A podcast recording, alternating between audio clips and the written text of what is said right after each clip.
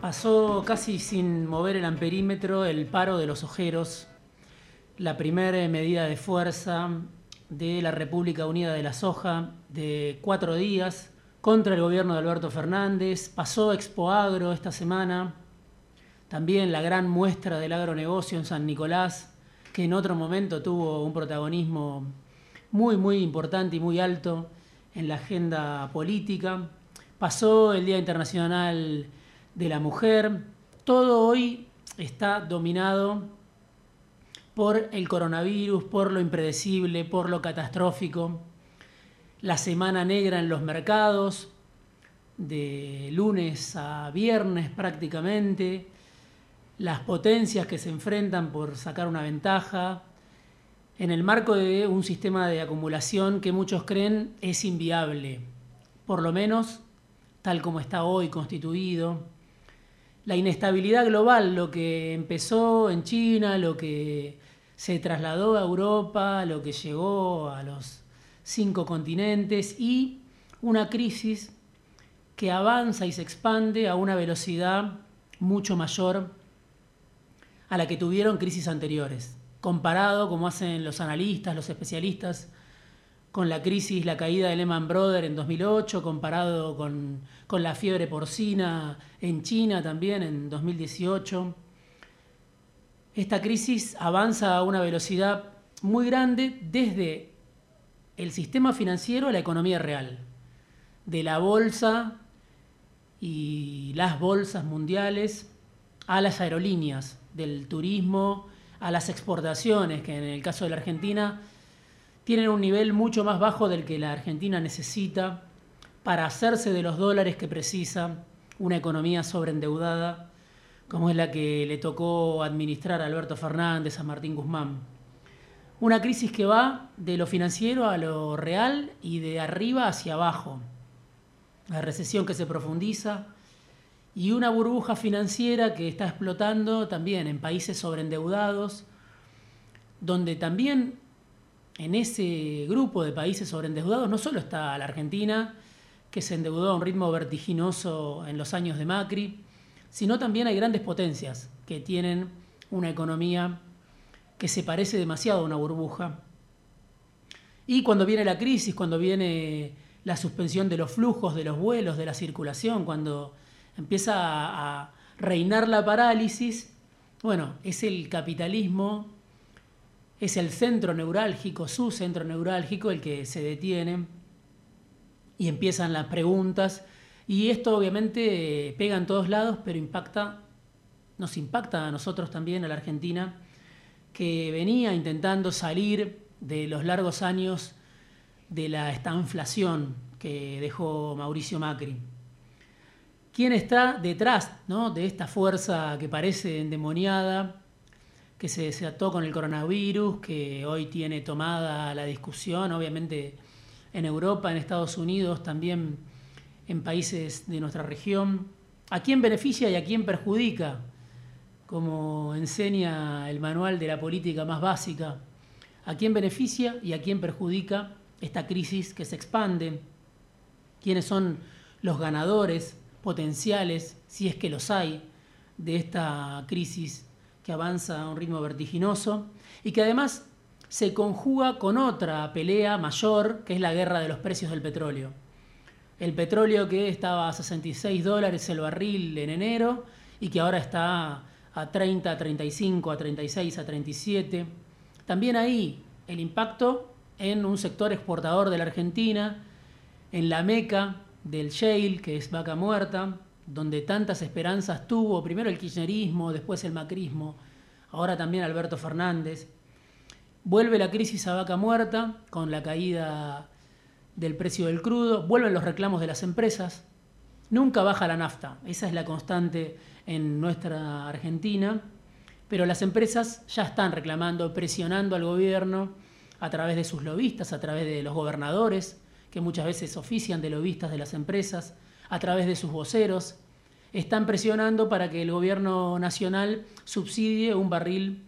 criollo, vuelva al precio sostén y Argentina, el Estado argentino, tantas veces criticado, subsidie la ganancia o el costo de producción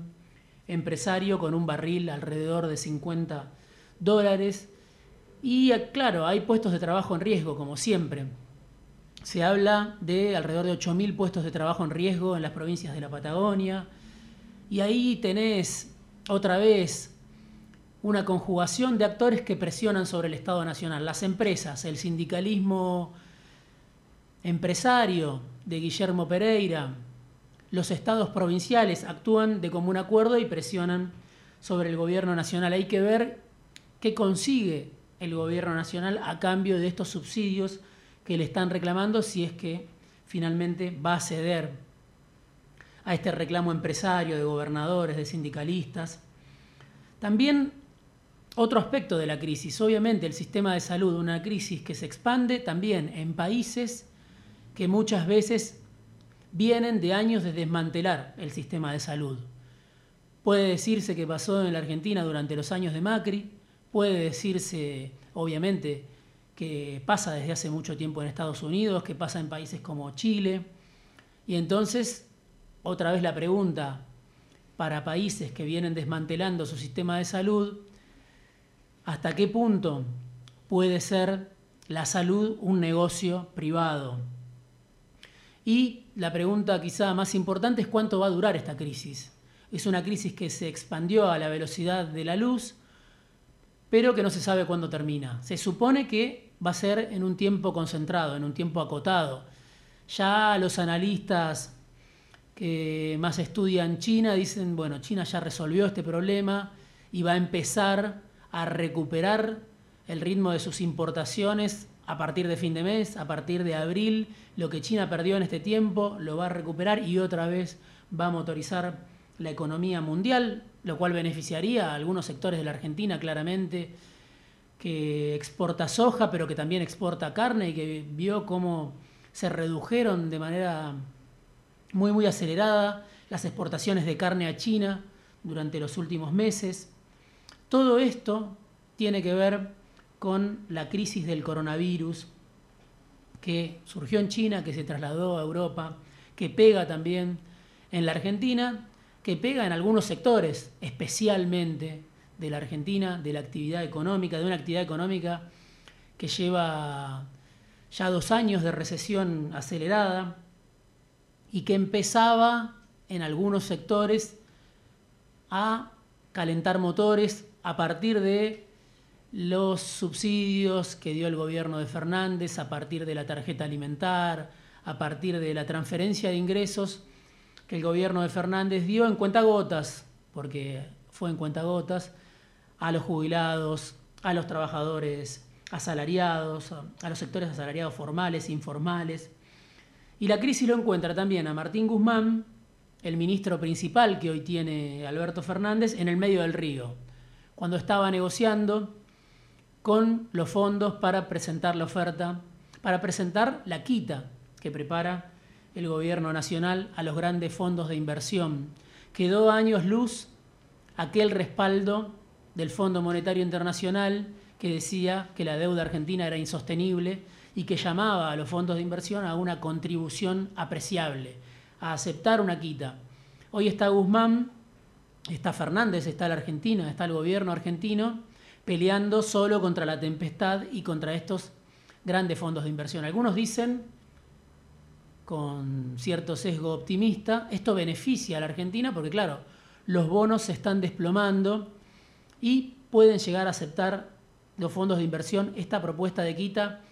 que algunos dicen puede llegar a ser del 60%, la quita que quiere hacer Martín Guzmán para que la deuda argentina sea sostenible en el tiempo, para que la Argentina vuelva a crecer a un ritmo sostenible. Otros dicen, no, esto perjudica todavía más a Guzmán. Y en el medio, claro, hay mucho juego sucio, hay mucha operación cruzada, hay mucho vocero, mucho lobista que trabaja para afuera, que trabaja para los fondos de inversión, que está diciendo que este ministro, que es Guzmán, no da la talla para esta pelea con los fondos de inversión y que están tratando de correrlo a Guzmán aprovechando la tempestad aprovechando el cataclismo global, aprovechando que el gobierno se encuentra desbordado por muchísimos frentes de tormenta. Cuando uno escucha versiones interesadas muchas veces de consultoras, de, economistas, de periodistas económicos que trabajan para los fondos de inversión o que prefieren ser voceros de los fondos de inversión, claro, se sorprende por la virulencia de la crítica hacia Martín Guzmán. Se supone que piensan ellos que con Guzmán fuera de la cancha hay más chances de ganar y de negociar de otra manera para que la quita vuelva a ser una quita amigable, como aquella que el presidente Fernández había prometido en la usina ultraliberal de la Fundación Mediterránea en septiembre del año pasado, cuando habló de una salida uruguaya. Todo esto se está jugando con este cataclismo global, detrás de la psicosis, detrás del rating, algunos formadores de opinión que están todo el día en la tele lo admiten, algunos que tienen todavía alguna partícula de sensibilidad dicen, en realidad el tema mide, no es que sea para tanto esta crisis, sobre todo si uno la compara con otros problemas que tiene el mismo sistema sanitario de la Argentina, como pueden ser el dengue, como pueden ser el sarampión, como lo dijo muchas veces Ginés González García, pero claro, el coronavirus no solo afecta al sistema sanitario, sino que afecta primero a los grandes especuladores y después también a la economía real. Tiene un efecto múltiple negativo en la economía. La pregunta también que queda y que dejo planteada es cómo impacta en los que viven de un ingreso en pesos esta crisis global cómo impacta en los que empezaban a asomar la cabeza después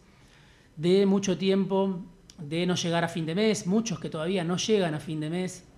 en los sectores más bajos, que no saben cómo hacer, con una economía que no termina de arrancar. ¿Cómo impacta esto en los que no especulan en la bolsa, en los que no vuelan al exterior, en los que tienen más miedo o están más habituados a convivir con el dengue y con el sarampión? cómo impacta esto